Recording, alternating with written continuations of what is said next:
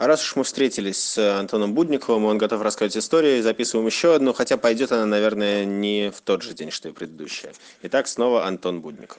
Собственно, снова Антон Будников и снова история про Илюшу прекрасного.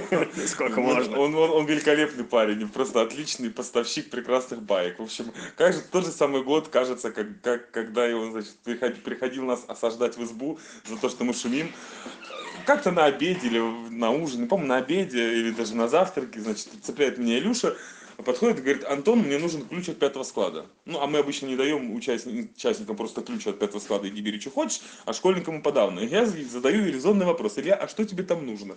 Он выдает просто прекрасный, значит, прекрасный набор предметов, которые ему требуются. Говорит, мне нужен а, кусок пенопопа, медная проволока, батарейка крона, и что еще? Я...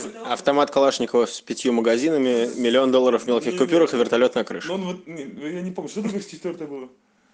Нет, там, были, там было уточнено, вольтаж был.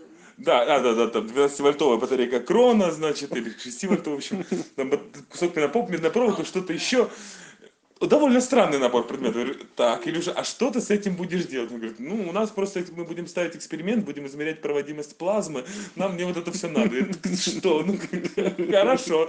То есть, а я не удивлюсь, что когда-нибудь спустя годы Илюша подойдет ко мне э, с вопросом, дай ключ от пятого склада, нам нужно собрать коллайдер, не хватает деталей. В общем, такая байка. И снова спасибо Илюше и Антону Будникову.